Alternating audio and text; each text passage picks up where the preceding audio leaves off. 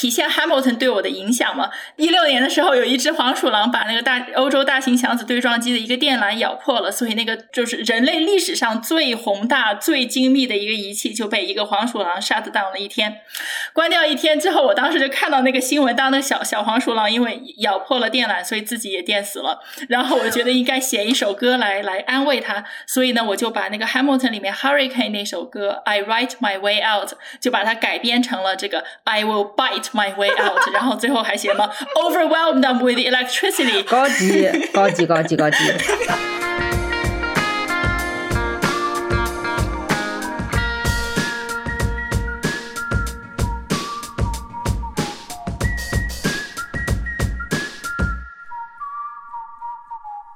大家好，欢迎收听第三季第十七期的小声喧哗，我是主播 Easy。小声喧哗是一档从影视文本中以女性视角来批判和观察世界如何被塑造的播客。如果你喜欢我们的节目，可以去爱发电和 Patreon 上支持我们，筹到的钱会被用于剪辑、设计等播客的日常花销中。两个众筹平台的链接会放在节目的文案中。今天和我在一起的还有我们其他三位常驻主播，分别隔离在自己家里的伊娜、雕雕和阿弗拉。大家好，我是伊娜。大家好，我是雕雕。大家好，我是 Afra。今天我们还请来了小声喧哗的一位老朋友杨洋。杨洋是一位实验粒子物理学工作者，康奈尔大学博士后研究员，本科毕业于中国科技技术大学，博士毕业于芝加哥大学。零九年来到美国，一七年开始写作，作品发表于《纽约时报》、《英国卫报》、《外交政策》、《麻省理工技术评论》等媒体。一九年起也开始在 Sub China 写每月一期的科学与中国专栏。啊，杨洋的上一期专栏，也就是七月份写了，其实就是写了 Hamilton，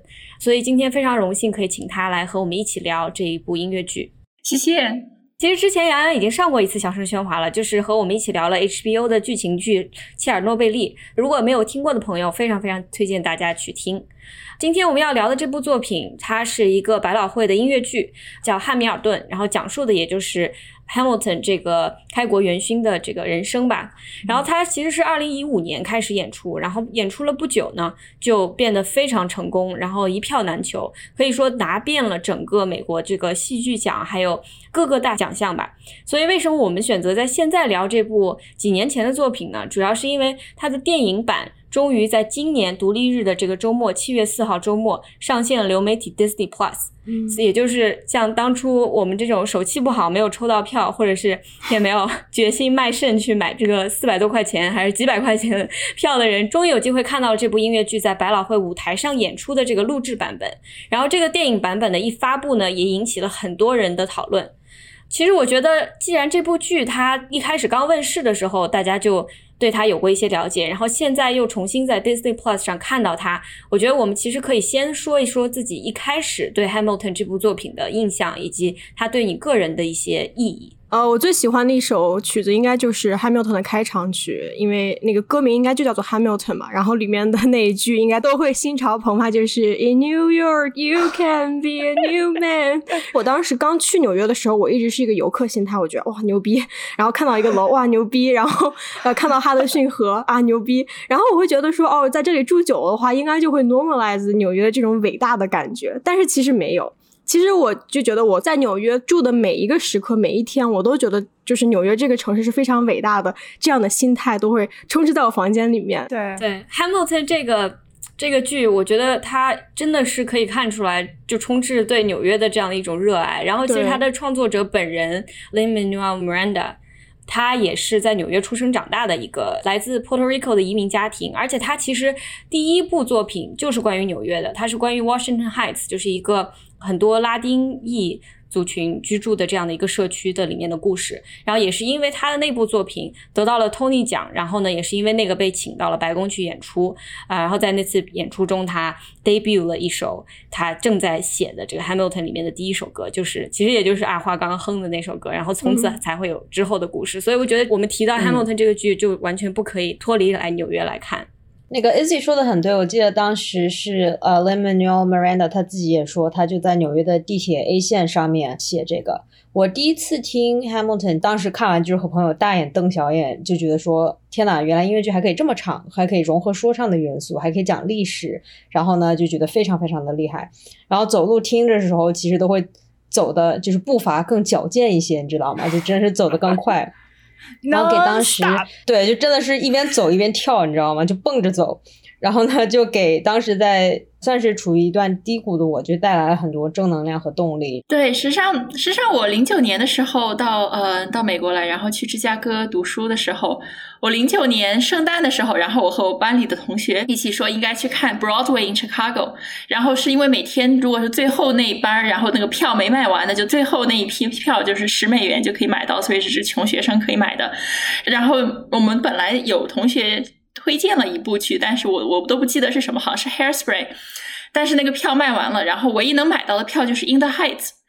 然后我当时就跟同学一起去听了，然后就看到舞台上蹦蹦跳跳的，什么也没有听懂，然后就觉得哎呀，这是什么玩意儿啊？然后，但是我就有这个印象了，就说哎呀，这个我去看了这么一个，也算是看了 Broadway，打卡了算是 in Chicago，但是这个这个体验了一下这个文化的感受，但是就记住了这个名字，我觉得这个名字还是比较有意思。In the Heights，然后 Washington Heights 是什么地方？然后我到一五年的时候，一五年秋天的时候，我是我就是一五年啊、年底毕业的，所以一五年秋天的时候在写写博士论文的时候，然后当时当时 Hamilton 的报道铺天盖地的，然后我就有印象了，然后哦原来就是同一个人，然后我当时事实上是没有听那个剧本身，就是一直是反复的听那个四分钟的呃 Lin Manuel Miranda 在零九年 White House Poetry Slam 的时候的第一首歌的原来的那个版本，然后我当时就觉得这种 orphan immigrant，然后可以寻找找一条路，然后来到美国，然后自我拼搏的这这种，我当时觉得跟我的成长经历肯定是可以找到共鸣的地方，所以我觉得当时对我是很重要的。然后等到毕业之后，然后从芝加哥把东西打包好，然后搬到呃 Ithaca 去去 Cornell。我一直都说是 Hamilton 帮助我度过了二零一六年。那么就是每一天的晚上，从实验室回到家里那条路上，我就肯定是听 Hamilton。然后每一次如果是呃需要出差的话，那么坐飞机或者是坐呃坐车，实际上我是不晕机也不晕车的。但是我离开了芝加哥之后，就不能够就感觉自己是悬在空中的，所以我就需要听 Hamilton 的音乐，才可以让自己可以平静下来。所以如果什么。A biopic of me，然后写到一六年的话，那个背景音乐肯定是 Hamilton。但是我觉得一六年之后到一七年，我就很难再去听这部剧。一方面是这个曲调太熟悉，另一方面也是因为觉得这个世界变化太大。到一七年，我听的更多的就是他的那个 mixtape。嗯，我今年在看这个电影的时候，就觉得这个电影就像从二零一六年过来的一个时光胶囊一样。对当时就觉得，虽然我自己过得惨惨的，但是世界是很好的。就是有一个黑人在做总统，然后美国说不定会有第一个女性的总统。知道我身边的同性的情侣在很多人在登记结婚，然后再跟家里面出柜，然后身边有许多各种各样的女权运动遍地开花。我当时觉得，就很多事情很难，还是很难，但是一切都是在往一个好的方向走的。然后 Hamilton 当时我就听着就觉得特别的符合当时的这种历史叙事吧。但是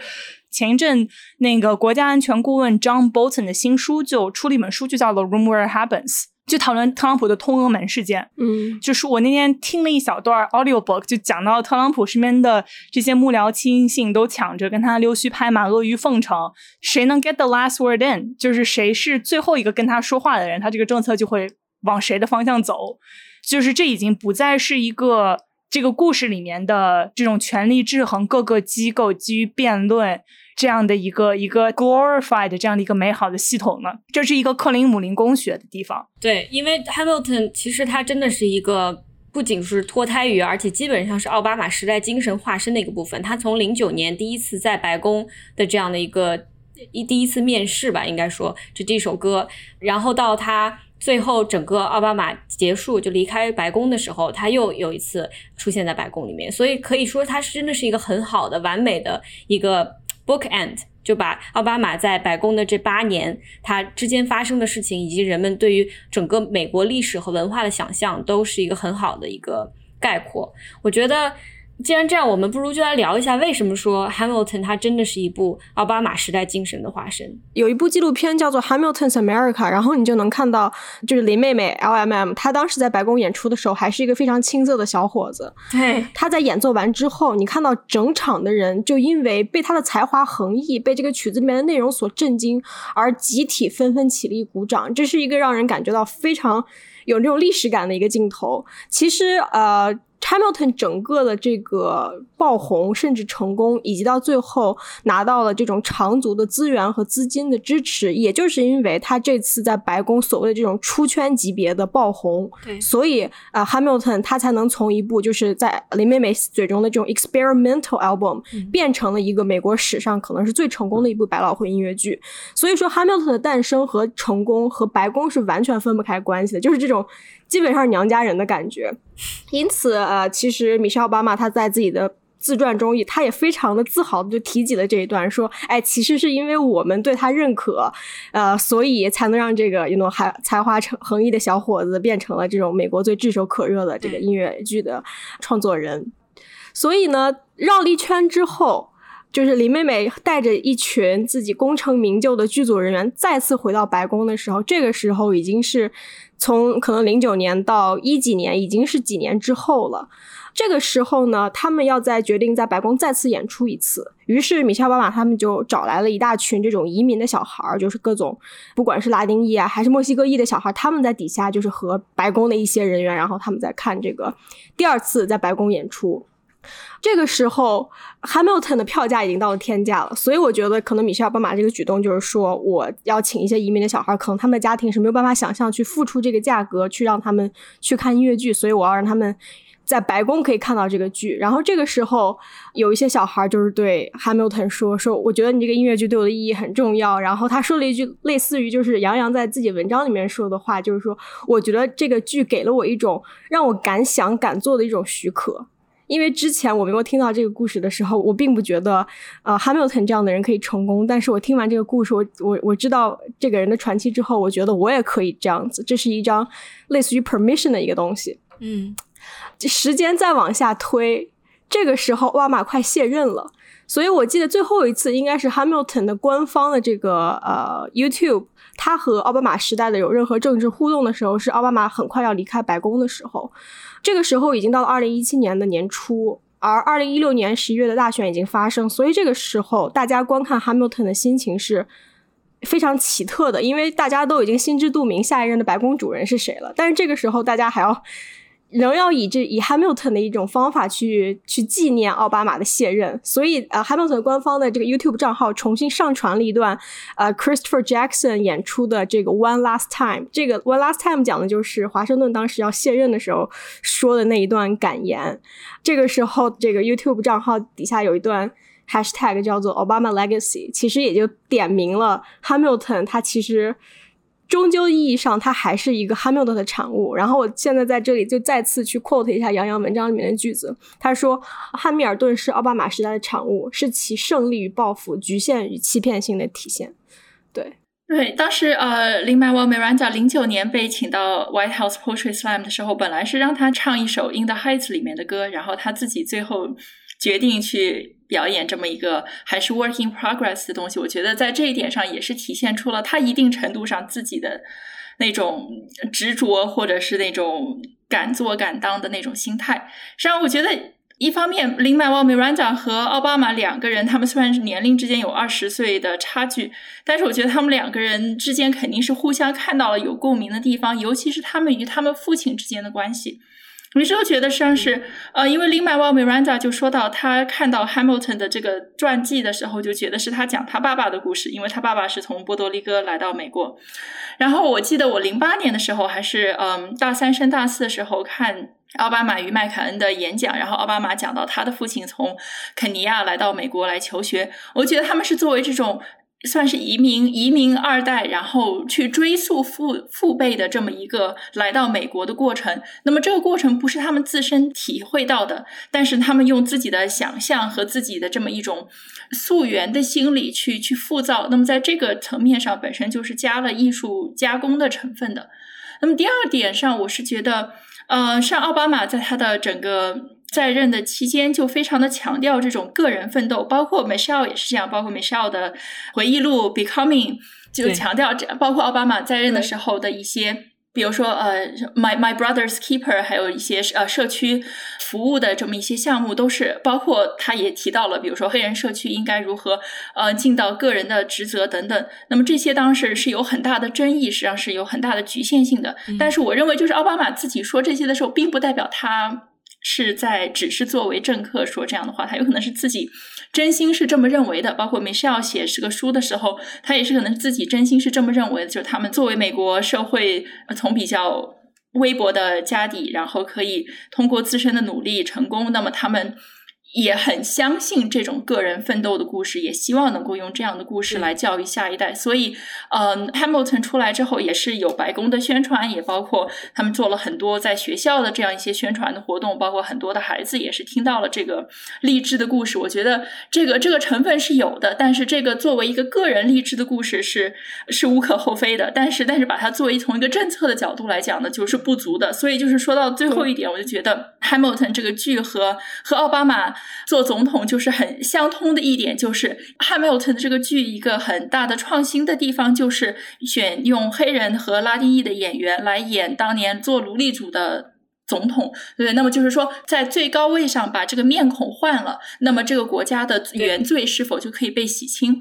那么当时我记得零八年底的时候，奥巴马当选了之后，他当时站在那个芝加哥的 Grant Park，然后就说，如果大家还怀疑这个美国的民主制度，包怀疑美国这个创始之初所给人民下下的许诺的话，Tonight is your answer。然后我当时还在国内的时候看的热泪盈眶的，觉得哎呀，这个这个我也有我的 answer 了。但是但是但是那个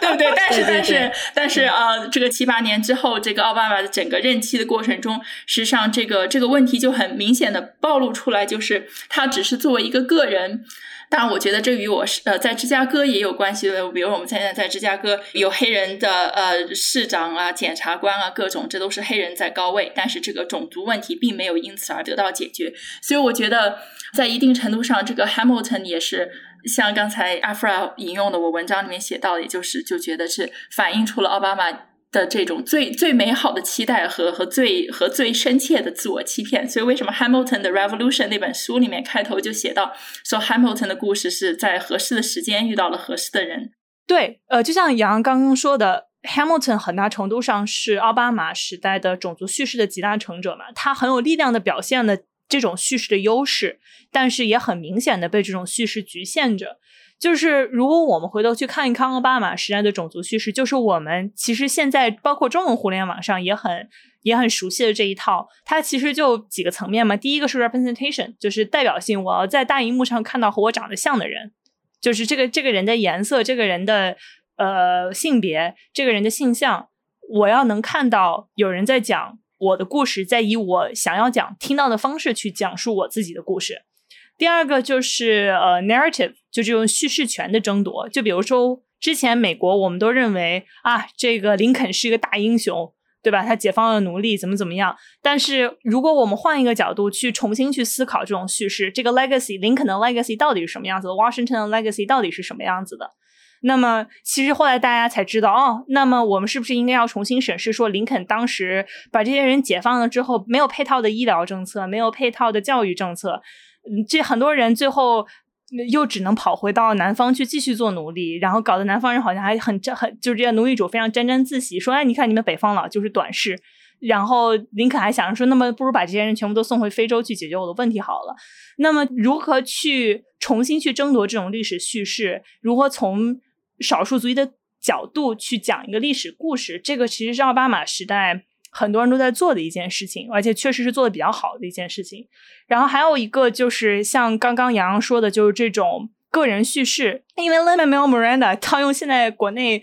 网络上特别流行的一个词叫“努力逼”嘛，他就是一个努力逼嘛，就是他是一个会在周五下午三点给你安排一个周五晚上七点的会的那种人。他对啊，就像他自己在很多采访里面说。他非常非常相信，我作为一个移民，我工作三倍努力，我就可以获得成功这样的一种叙事。因为他自己就是一个移民，他自己就工作三倍努力，他自己就获得了成功。然后同时，同时 Hamilton 的故事也是，他是一个移民，他自己付出了三倍努力，他用短暂的一生做出了三个人的这种工作量，最后获得了成功。这这个可能也跟奥巴马那个时候整个这个时代的经济也属于一个缓慢上行的阶段，大家总会去愿意相信这种个人成功这种嗯。精甚至有点精英主义的这样的这种叙事，你通过自己的努力，你是可以打破性别、打破阶级的天花板的。但是，对，在过去一段时间里，至少就是在川普上台之后，川普把很多的问题都以一种非常粗暴而直白的方式全都亮出来了，嗯，反而强迫美国经历了这么一场大规模的自我审视和自我清算吧。嗯，Hamilton 这个音乐剧，它其实当时。体现出来的是一种 self congratulatory，它是一种自我祝贺的这样的一个底色。对，它其实是在说我们美国是伟大的。对，就是它曾经是一个这样的一个。乱糟糟的一个 union，然后是一个 imperfect union，但是我们通过这些人的努力，这些移民的儿子们的努力，包括我们大家互相商议，后来把这个民主的系统给建立起来了。他为什么说奥巴马说呃 Hamilton 可能是他和迪克切尼 Dick Cheney 唯一同意的一个事情？就在美国的政治这么两极化的情况下，Hamilton 仍然能够让迪克切尼和奥巴马都觉得喜欢，都有一种安慰。那么是为什么呢？其实你去把它掰开了去想，是因为。它讲述的这个故事是一个很老的故事，虽然他用的形式是很新颖的，他用 R&B 的形式，用 rap 的形式，他挑战了百老汇的一些常规，他选用了这个有色人种去演 slave owners，但是他真正讲述的还是一个很老很老的关于美国建国的这样一个浪漫化的故事，并且选用了一个大家其实不太了解的人。比如说，如果说我们每个人对 Hamilton 的了解都跟我们对 Columbus 的了解一样多，你去重新去包装一下 Columbus，大家是不会接受的。但是 Hamilton 他其实是一个 clean slate，就我们大家对他了解不多，他同时也确实是一个呃移民的儿子。但是这个啊音乐剧，它忽视了很多历史上一些让我们大家都不舒服的东西。其实我很想说的就是，我们可能会忘记。Hamilton 刚出来的时候，并不是没有人批评他的。当时有一个非常尖锐的批评他的声音，就是 Ishmael Reed。Ishmael Reed 是一个美国的非裔的一个诗人，他其实自己已经可以算作经典之中的一部分了，他自己已经是 canon 的一部分了，因为他从一九七几年的时候就开始写一些讽刺性的小说，然后每一本都极其辛辣，但是他直到现在仍然是非常不愿意和主流同流合污的。比如说 Hamilton 出来以后，大家都非常非常爱这部音乐剧，他就写了一篇文章，他首先这篇文章里面就是说，你让一些奴隶的后代穿着奴隶主的衣服。使用奴隶的语言，然后他这里说使用的奴隶的语言就是 hip hop 的 rap，使用奴隶的语言去歌颂奴隶主，这难道不让你觉得荒谬吗？就他这个文章可以说是在全世界都非常非常爱 Hamilton 的时候出来的一个非常刺耳的一个声音，但是对他来讲就是好，你你大家看不到种族了，所以我们现在可以让所有的这个拉丁裔也好，黑人也好去演这个奴隶主了。那么他们的奴隶谁来演呢？他们的奴隶没有人演，因为你这个剧里面几乎没有奴隶，就是没有把奴隶制这个事情掰开了揉碎了去讲。所以说，Hamilton 这个音乐剧它安慰了我们所有人，而且它好像给了我们一个答案。然后这个答案在川普上台以后就突然变得不正确了，因为这个奥巴马离开了白宫以后，这个剧仍然是要演下去的嘛，这个剧也没有变。可是，在川普当选之后呢？Mike Pence 就是这个副总统，他其实去看过一次，对吧？他坐在 Hamilton 的观众席里，被别人骂走了，就没有。其实这个是一个误解，就是 其实那个 Hamilton 的卡斯并没有骂他，写了一封信说我们非常的担忧。我觉得美国 administration 他可能不把所有的人都当做美国人。我希望你可以去保护我们所有的人，然后为我们所有人的福祉而奋斗。然后 Pence 反正就有点尴尬吧，但这件事就过去了。结果这件事情被特朗普揪住不放，还发了推特说：“你看左派他们多么的可怕，然后他们去骚扰我的副总统。”所以就你可以看出来，这个 Hamilton 他进入到二零一六年、二零一七年、一八年就已经变得非常的跟政治环境也好，跟人们的。对于美国历史的反思也好，都开始有些格格不入了。所以我觉得我之后其实还想要再提一下，就关于这个历史修正主义的问题，就是 Hamilton 他的这些史实的谬误，我觉得是可以理解的。他作为一个文化作品，他不可能把整个这个人的所有的历史包括进来。可是在这之后，其实比如说像 New York Times 的一六一九 Project，包括对一六一九 Project 的这个 backlash，这些其实全部都可以跟 Hamilton 他的成功。合在一起来讲，对，就是刚刚接着 Easy 说的，其实你仔细想一下，它这个 Hamilton 的整个结构和叙述方式，不像是一部百老汇剧，而是一个非常好莱坞的经典叙事。就是它有一个线性的逻辑，有一个非常明确的中心人物，而且这个剧的所有的这种戏剧冲突都是围绕着主人公这一个人的线索而展开，而且。他达到了一个百老汇剧没有办法达到的一个境地，就是说他把 Hamilton 自己的心理冲突体现了出来。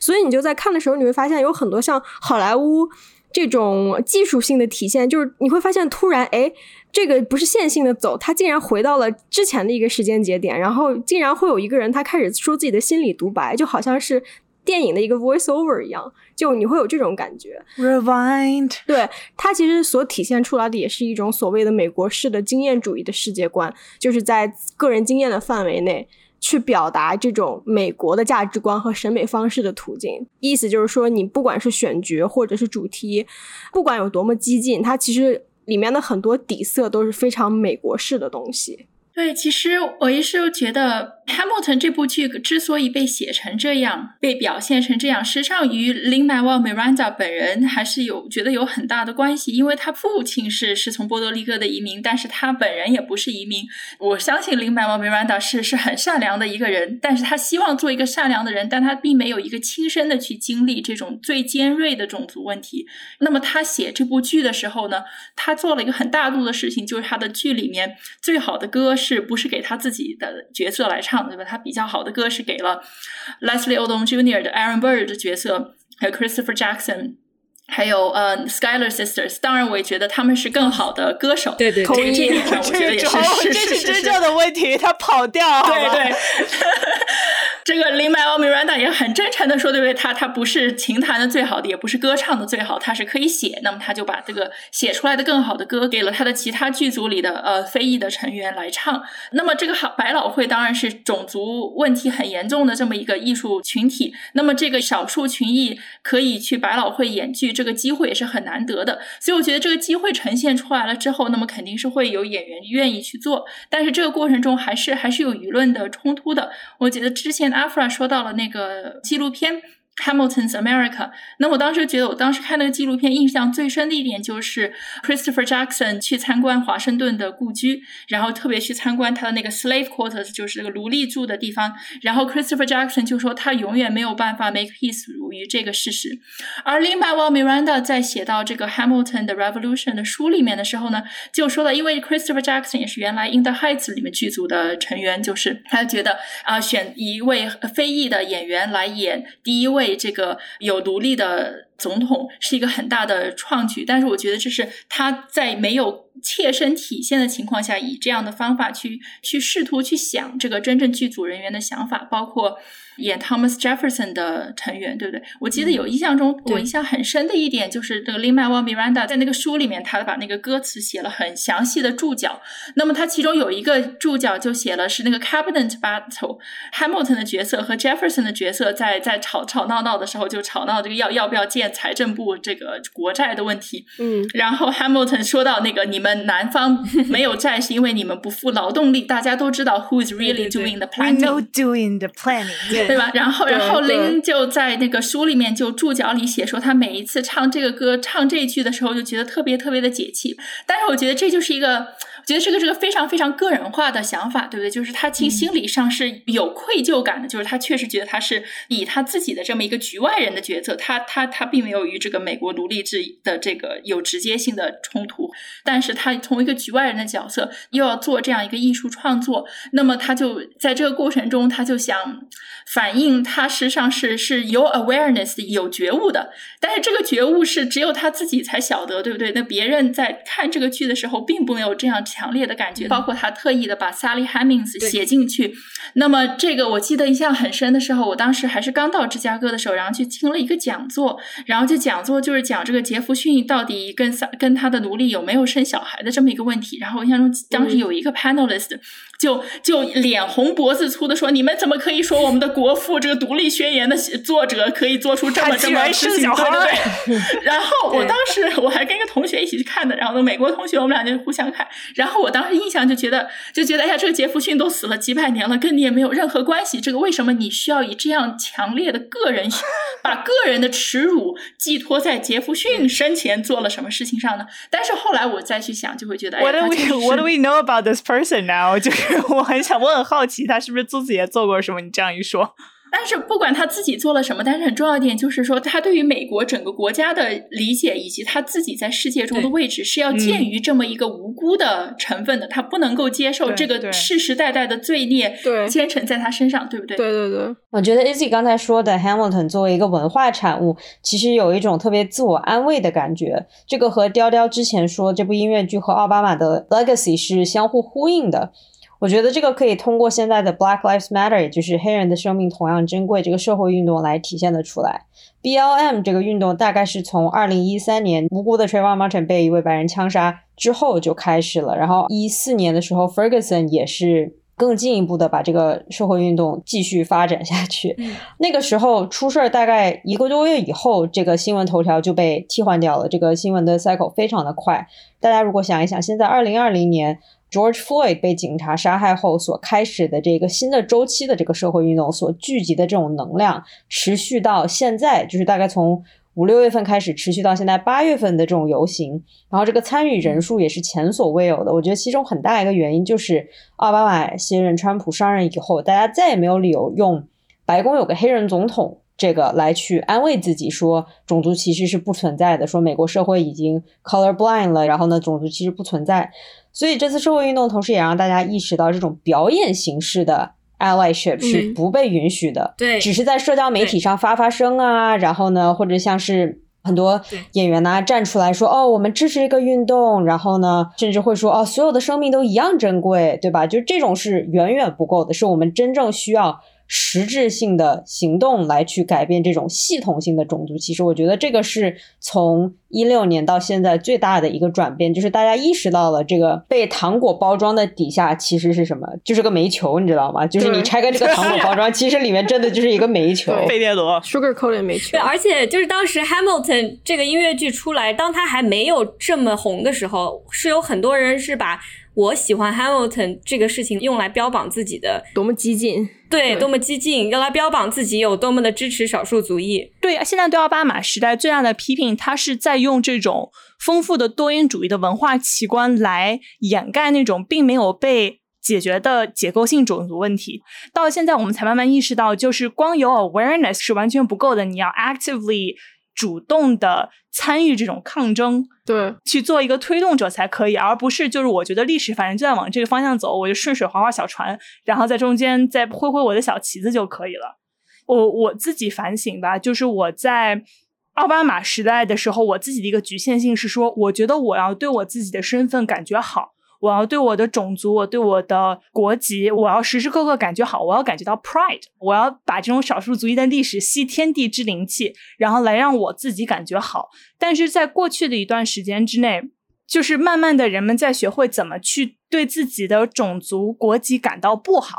就是怎么能够去吸天地之灵气，来去能用这种历史来让自己感觉到骄傲。你也应该能够勇敢的接受这个历史让你感到耻辱、让你感到愤怒、让你感到负罪感的部分。对因此感到负罪感是 OK 的，是没有关系的，因为对它是你的身份的硬币的两面。就是二零一六年吧，就是那种很吸引人的、很体面、很自洽的多元主义的文化产品，其实更多的是一种对抗争结果的庆祝。对你比如说《Skyler Sisters》那首歌那么朗朗上口，但是能让《Skyler Sisters》被唱出来，背后经历了几个世纪的这种混乱的、迷茫的、不那么体面、不那么自洽，而且时时刻刻都在被不断的丑化着的抗争，没有背景音乐，也没有群舞。就是我慢慢意识到，我不能只要那个好玩的 Pride，我不能只要那个 Party，我不能只要背景音乐和好听的歌，对，就是这里面有很多更迷茫的、不自洽的、抑郁的东西。认识到他们的存在，直视到他们的存在，讨论他们的存在，都是一种很重要的。奥巴马夫妇其实他们有一点是没有做错的，他们从当选，他之所以当选，是因为他给了人们一种希望，就是一种我们已经超越了过去的一些美国历史上黑暗的部分，而且我们会更好。这种希望我觉得是至关重要的。但是他到了白宫以后，他仍然想要越过把伤口拉开。把脓挤出来这个部分，就想让大家去痊愈，这是做不到的。然后他们出了白宫以后，这个伤口被拉开了。然后现在大家觉得好像整个美国的房子都要倒了一样，我们似乎对历史也没有办法达成一致了，我们对现在也没有办法达成一致了，对美国的未来，对什么人才是美国人也没有办法达成一致了，所以很多人就很慌，他就觉得，比如说像 Hamilton 这样一个好东西，这样能够把我们凝聚在一起的东西，你为什么还要去拆解它？你为什么还要去批判它？我们不能够仍然在美国现在这个时候找到一个让我们大家全部都能够。凝聚在一起的东西嘛，感觉好像一个房子的根基它都没有建好，你没有办法再往上建东西。就我还是回到为什么说 Hamilton 他的这个音乐剧，他没有办法和历史和政治分开来。首先，他这个创作者的原话来说，他说是让现在的美国去讲述过去美国的故事。那这个听起来是给人很大的希望的。我们现在能够去回看我们的过去，但是用我们自己的方式把它讲出来，然后让我们现在的人能够去带入当时开国元勋的这样的他们的个人经历，把他们从神座上拉下来，让他们变成和我们一样的人。这个从字面意思来看是非常有颠覆性的。但是如果我们再去看它，会发现它到底颠覆了什么？我其实不知道它到底颠覆了什么。就是 you can't be subversive without subverting something。真正 subverting something 的这个，就是现在一些历史学家想要重新去解释美国历史。比如说《纽约时报》的一六一九 project，它讲的就是说，奴隶制在美国整个这个国家建国的过程中，到底起到了什么样的一个作用？那这个 project 它其实是非常非常有争议性，因为很多历史学家觉得它不准确，觉得它把奴隶制放在了太过于中心的地方。然后，比如说大家知不知道 Tom Cotton？嗯，就 Tom Cotton 是一个非常右翼的一个呃政客，他就揪住了这个历史学家对于一六一九的这个批评，他就把它变成了美国的新的一次文革，就是说整个美国左派要修正我们的历史，他要把我们华盛顿都要。打成一个坏人，然后 Mount Rushmore 这个刻着美国伟人的这座山可能也要轰平了。然后现在特朗普这次重新选举，他就其实是抓住了这种人们的不安心理，觉得我脚下的土地好像都在松动。我原先意识到的，认为美国的这个美好，对于这个 democracy 民主的追求，它似乎都开始变得不稳当了。那我们能不能够在这样的一种情绪上去抱着最大的 goodwill 来参与政治和民主？这觉我觉得这是一个非常矛盾的一点。如果你现在去听奥巴马夫妇他们现在在做的一些新的文化输出，比如说 Michelle Obama 新的这个 podcast，你也会听到他们的这种矛盾。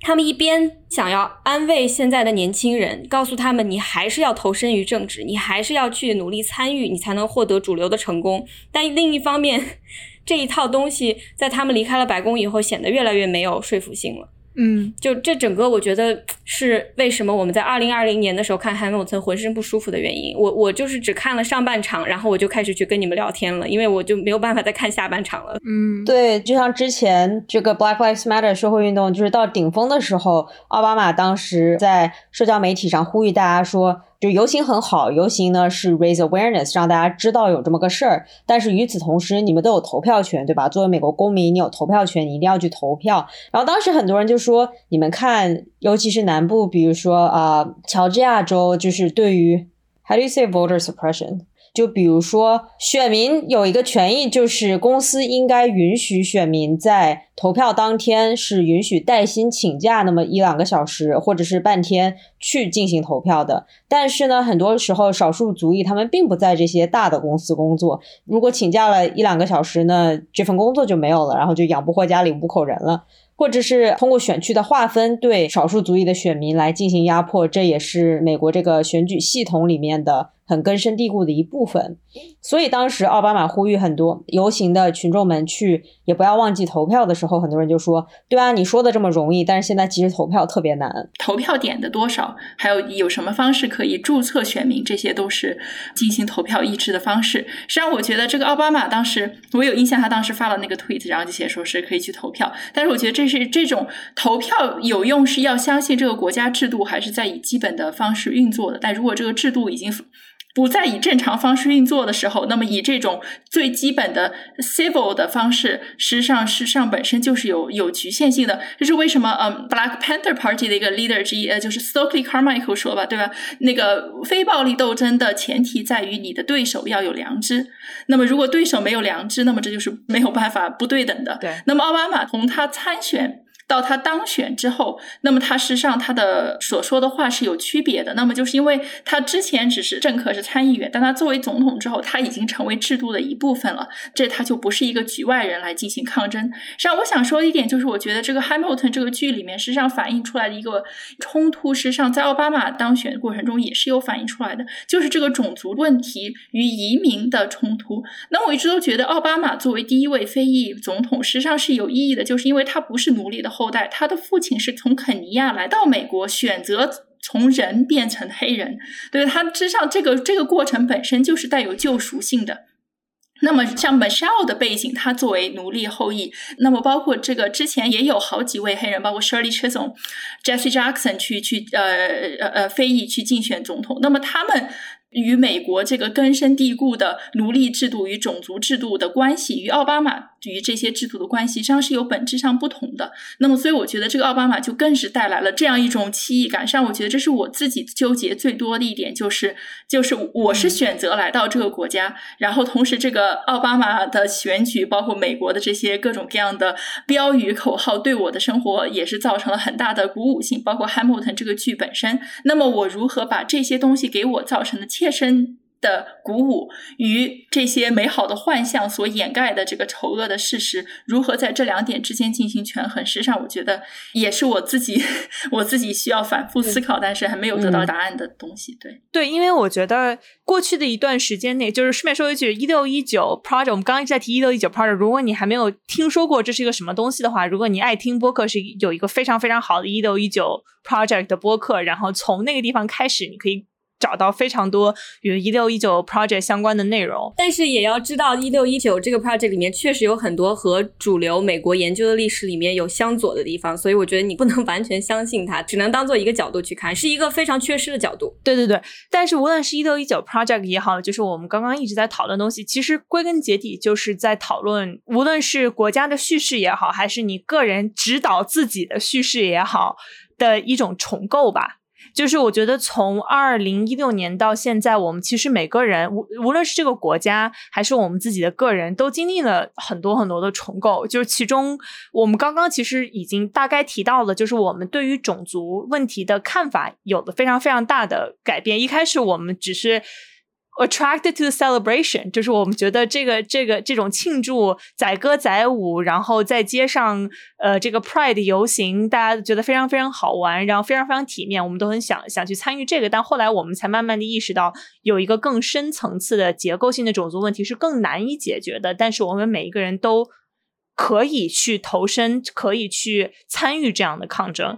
然后还有，其实我们刚刚也大概提到，但是可以展开讲一下，就是。我们五个人吧，其实至少在二零一六年都是挺相信这种精英主义叙事的。然后 Hamilton 在哦有就是杨洋在摇头，那我们待会儿可以聊一聊。我也不相信，你也不相信是吗？我自己先自我批评，我相当相当的相信，就是 Hamilton 所说的这种 I roll my way out。在二零一六年的我，我觉得都是好像是在激励我个人的奋斗一样，因为你把历史放在一个个人奋斗叙事里面，很容易让你在听的时候调换一下这个角色，好像让你觉得你自己的个人奋斗都有这种历史的节奏感一样。对啊，你考考期末前去听一个 My Shot，就好像你考好不好都会决定历史的进程。但是我其实，在一六年的时候，真的是很相信，说我只要付出足够多的时间，我付出足够多的努力。我什么都可以做到，而且任何人付出足够多的时间和足够努力，就什么都可以做到的一个一个状态。因为我自己从小到一六年那段时间，我的生活是一个一直在 加速上升的一个阶段，就是从这种十八线小城市，然后一路到了一个很好的学校，然后到了纽约，我都没有办法相信，就这种这种速度。我不想知道你们怎么看。我当时非常的相信，零八年中考的时候，我作文还写了奥巴马，你知道吗？我说他的 audacity of hope 这种对未来的希望，这种只要努力就可以实现梦想，就非常美国的这种追梦途径。中考洋洋洒洒写了好多字呢。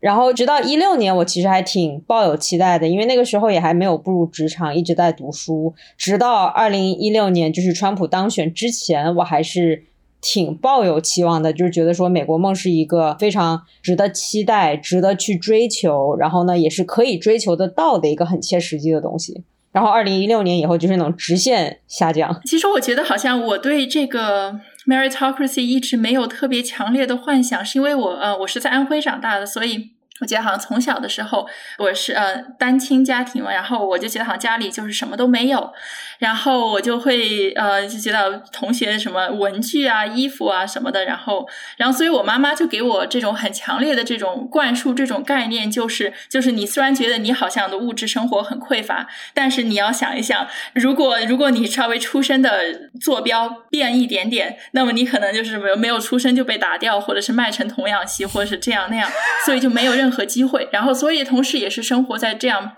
人口大省很明显的就可以感觉到这个城乡之间的差异啊，包括高考这些户籍制度之间的差异，所以我就觉得，哎，这个确实人生是特别不公平的，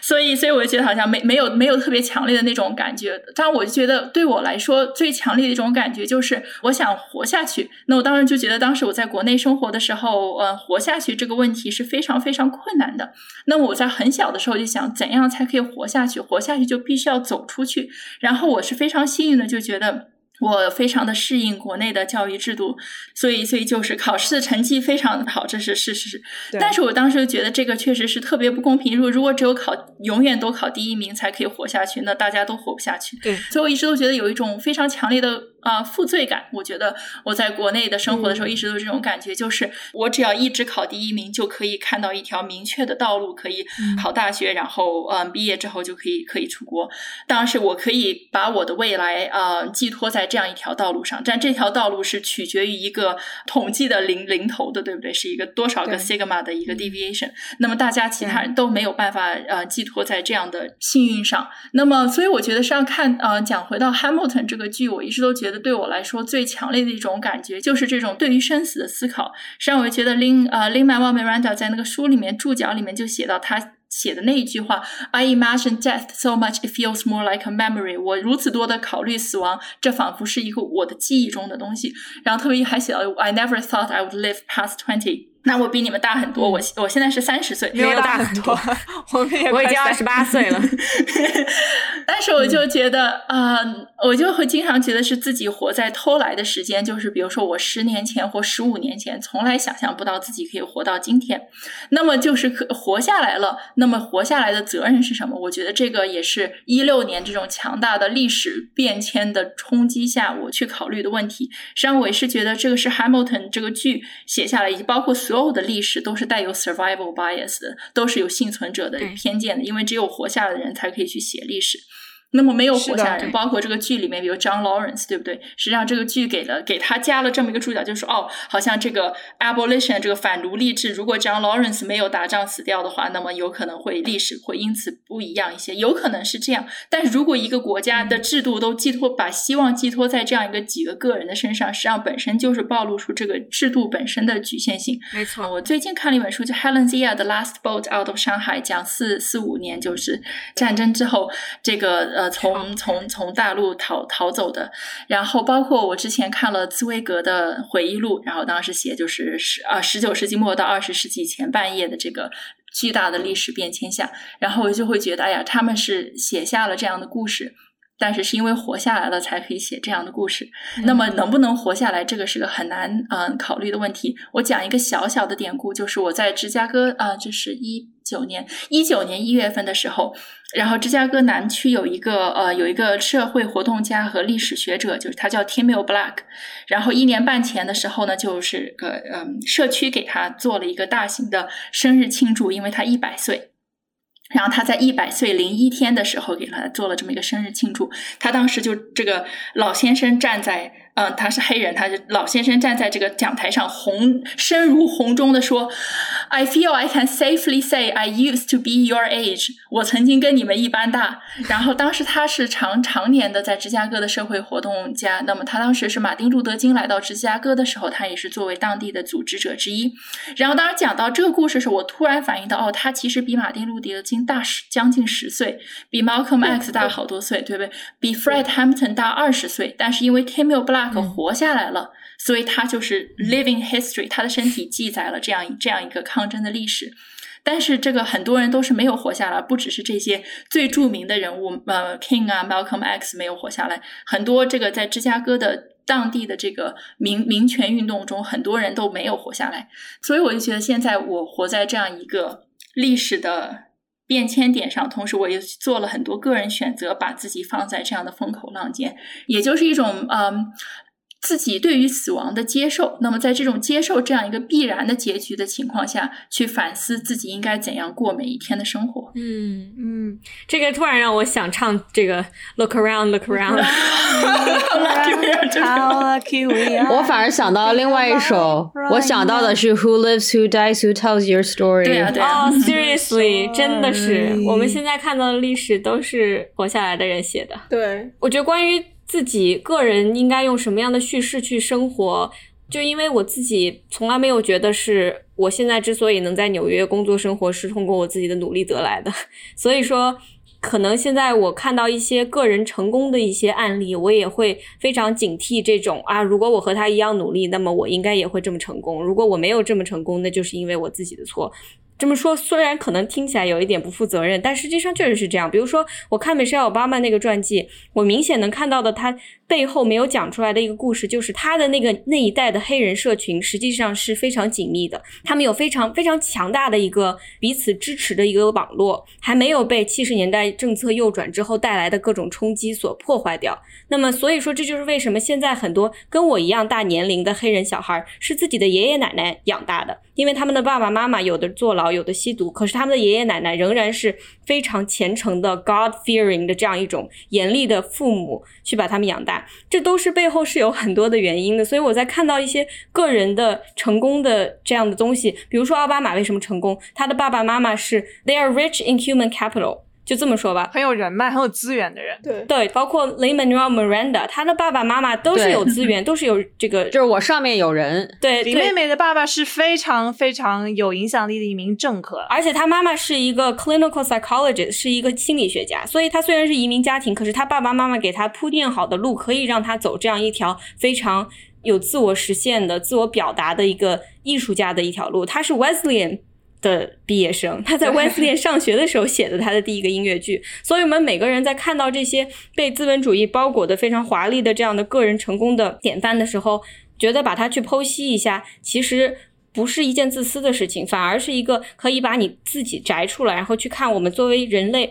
彼此之间互相欠着什么，我们怎么能够把我们的整个社群都建立的更加的完善一点？就如果我自己某天突然特别不幸，有没有一个东西可以把我接住？是这样的一个感觉，大概。他当时很流行一种说法，就是你如果你把时间花在批评上，说明你不够努力。我觉得 Hamilton 那个时候让我意识到，说，哎，这个人他又在骂，又在玩命。嗯。然后当时我觉得，或许我也可以这样的生活。但我就是觉得，现在我们讨论像奥巴马说的这种去参与这个不公正的制度，仍然要去百分之百的相信他。这个 I take it with a grain of salt。对。你去听我们第一季的节目，我们所有人每一集都在讨论 representation。我觉得今年的节目，我们都在讨论批判和抗争。对对，是。大家有没有觉得 Hamilton 是一个非常明显的前 Me Too 时代的文化作品啊？是的，完全是的。就是他对女性的身份，就像我们刚刚说的，I'll give you a shout out，就是感谢你的参与，感谢参与，谢谢参与，然后你们很棒，点点个赞。对，然后顺便又加入了一些非常奥巴马时代的这种 strong independent black woman。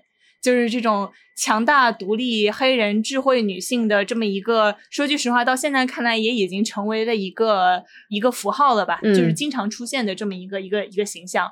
插入了这么一个形象，然后就觉得好的，我给你个 shout out，我我这个分满了。但我其实很喜欢他的结尾的处理，因为你其实看整个这个关于所谓的伟大的男人的故事，他的最后一句话，the last word 是一个女人的，对的，是 Eliza 的。我觉得这个设计其实当时就让我很感动，然后现在想想，其实很多男人的历史也都是他们背后看不见的另一半，他们的女儿、他们的妻子来保留和书写的。嗯，其实我觉得林百万 Miranda 写 Hamilton 的时候，对于女性的描写，很大程度上寄托了他对于他夫人的看法。他夫人呃 Vanessa 呢，在在社区平台上也很活跃。Vanessa 后来是读了 MIT，对吧？是跟呃他跟呃 Lin 是高中同学。那么他就是认为这个 Vanessa 是比他更聪明，比他更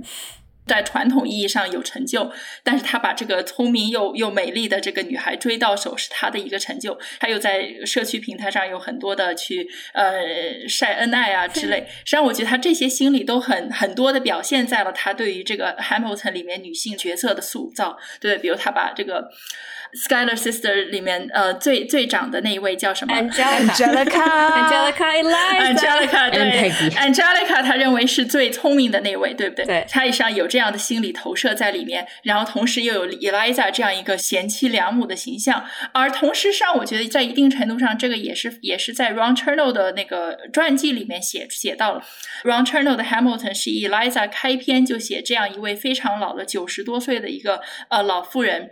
她她每天依然去做采访，去去整理她的这个她丈夫的历史。那么，实际上我当时就觉得，呃，这个结尾给我的触动特别大，因为我父亲在我很小的时候就去世，然后我妈妈当时当时我们家里有个特别特别老，当时叫五八六的那么一个电脑，然后我妈妈就当时非常非常强烈的就是说，这个电脑一定要保存下来，因为有你爸爸做的科研。实际上后来我自己做了科研之后，理解到这个科研肯定不会只有他一个人。做到就是肯定别人也可以做，也有他同事的分享。这个不是不，这个宝贝在那个电脑里面实际上是没所做。从科研的角度是没所谓的，但是但是这个对于我妈妈来说就非常重要。她就觉得她要她要把这个历史承载下来。像我之前说到这个 Timmy Black，他当时的美美国民权运动中这些领袖，比如说 Malcolm X 啊，呃 Martin Luther King Jr. 他们去世之后，然后他们的夫人也是做了这么一个记载记载他们的历史的一个身。份这一方面非常非常的伟大，但另一方面也有他自己的这种性别上的局限性。比如说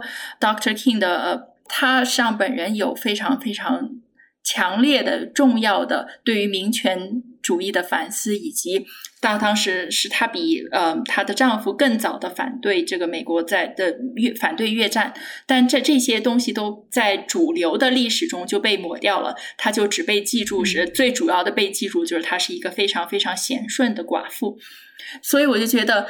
Hamilton 的最后最后一首歌让 Eliza 来唱，这是一个非常极度美丽又极度悲剧的一点，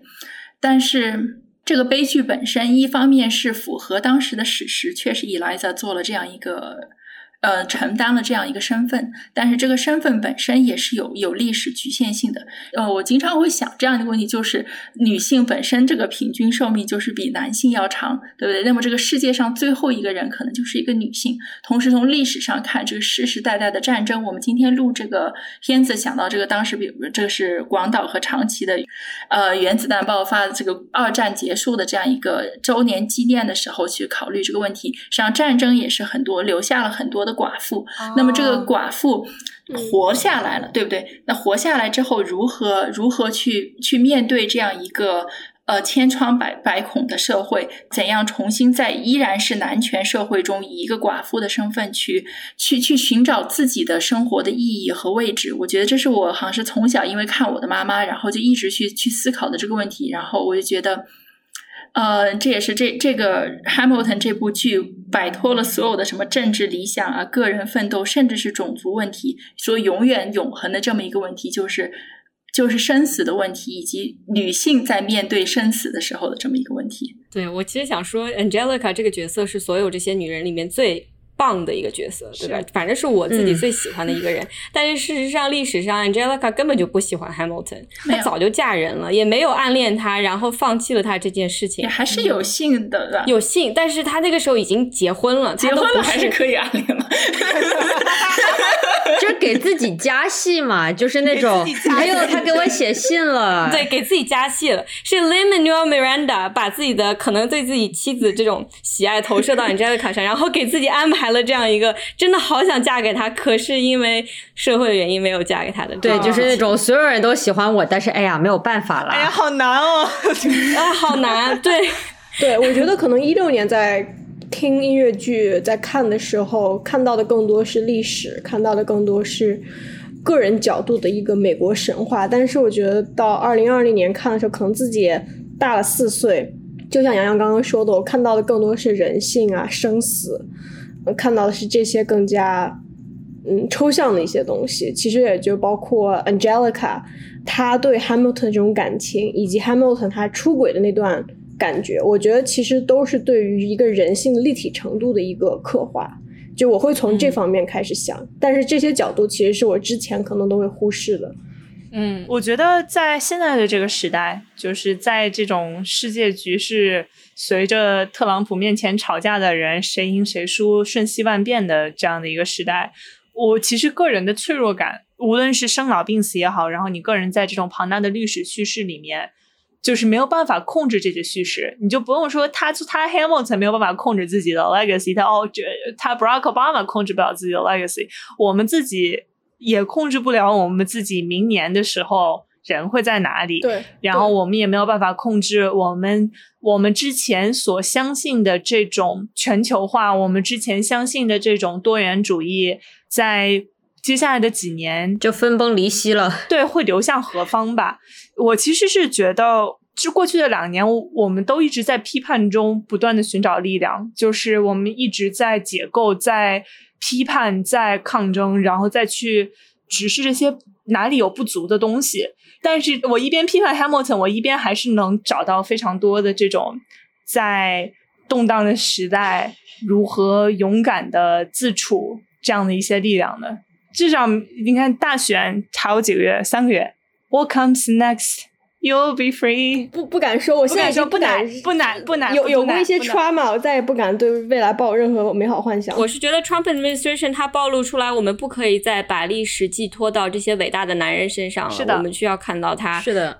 他的很多结构性的问题，以及我们每个人在其中的角色。我觉得归根结底，Hamilton 讲述的是一个关于美国进步的故事。然后我们在欣赏他优美的旋律、精妙的歌词、精湛的演技的同时，这个关于美国的伟大的故事和他自我祝贺的本质，在二零二零年听起来不可避免的非常的刺耳。但是如果你抛开政治来看，这部作品对于历史洪流中个人命运的这些思考，仍然会给我们带来一些启示和一些力量。可能这就是为什么我仍然会不断的循环 Hamilton 这个这个 album 的原因。可能在我们几个人下一次再去美国开车旅游的时候，再去听它，又会有不一样的感受。嗯 ，What comes next？我看，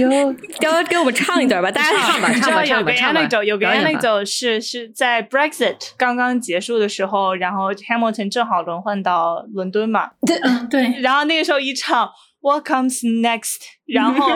就是整个整个 audience 都就，Ooh, that's a little bit rough. 就是嗯，That was quite 对 rough，真的 quite too rough。 soon。 That's quite rough, quite isn't it? OK，那今天就非常非常感谢杨洋来参加我们这期节目，然后也非常感谢大家做了很多的准备。其实如果还要再展开聊，我们这个还可以再聊一个半小时，比 Hamilton 还长。但是我们已经快要热死了，所以今天就先到这里吧。是的，那就这样结束吧，非常感谢大家，然后希望大家能够支持我们，给我们更多的钱，让我们去剪辑，做更多更好的节目。也谢谢四位年轻有为的主播。啊哪里哪里哪里，不敢不敢不敢。谢谢世界上最 wholesome 的杨洋，对我们真是的，太感谢了，太感谢了。真的最爱的杨洋，真的你一定要继续写下去。给我们太多力量了，你没有没有真的真的。好的，谢谢大家收听，下次再见。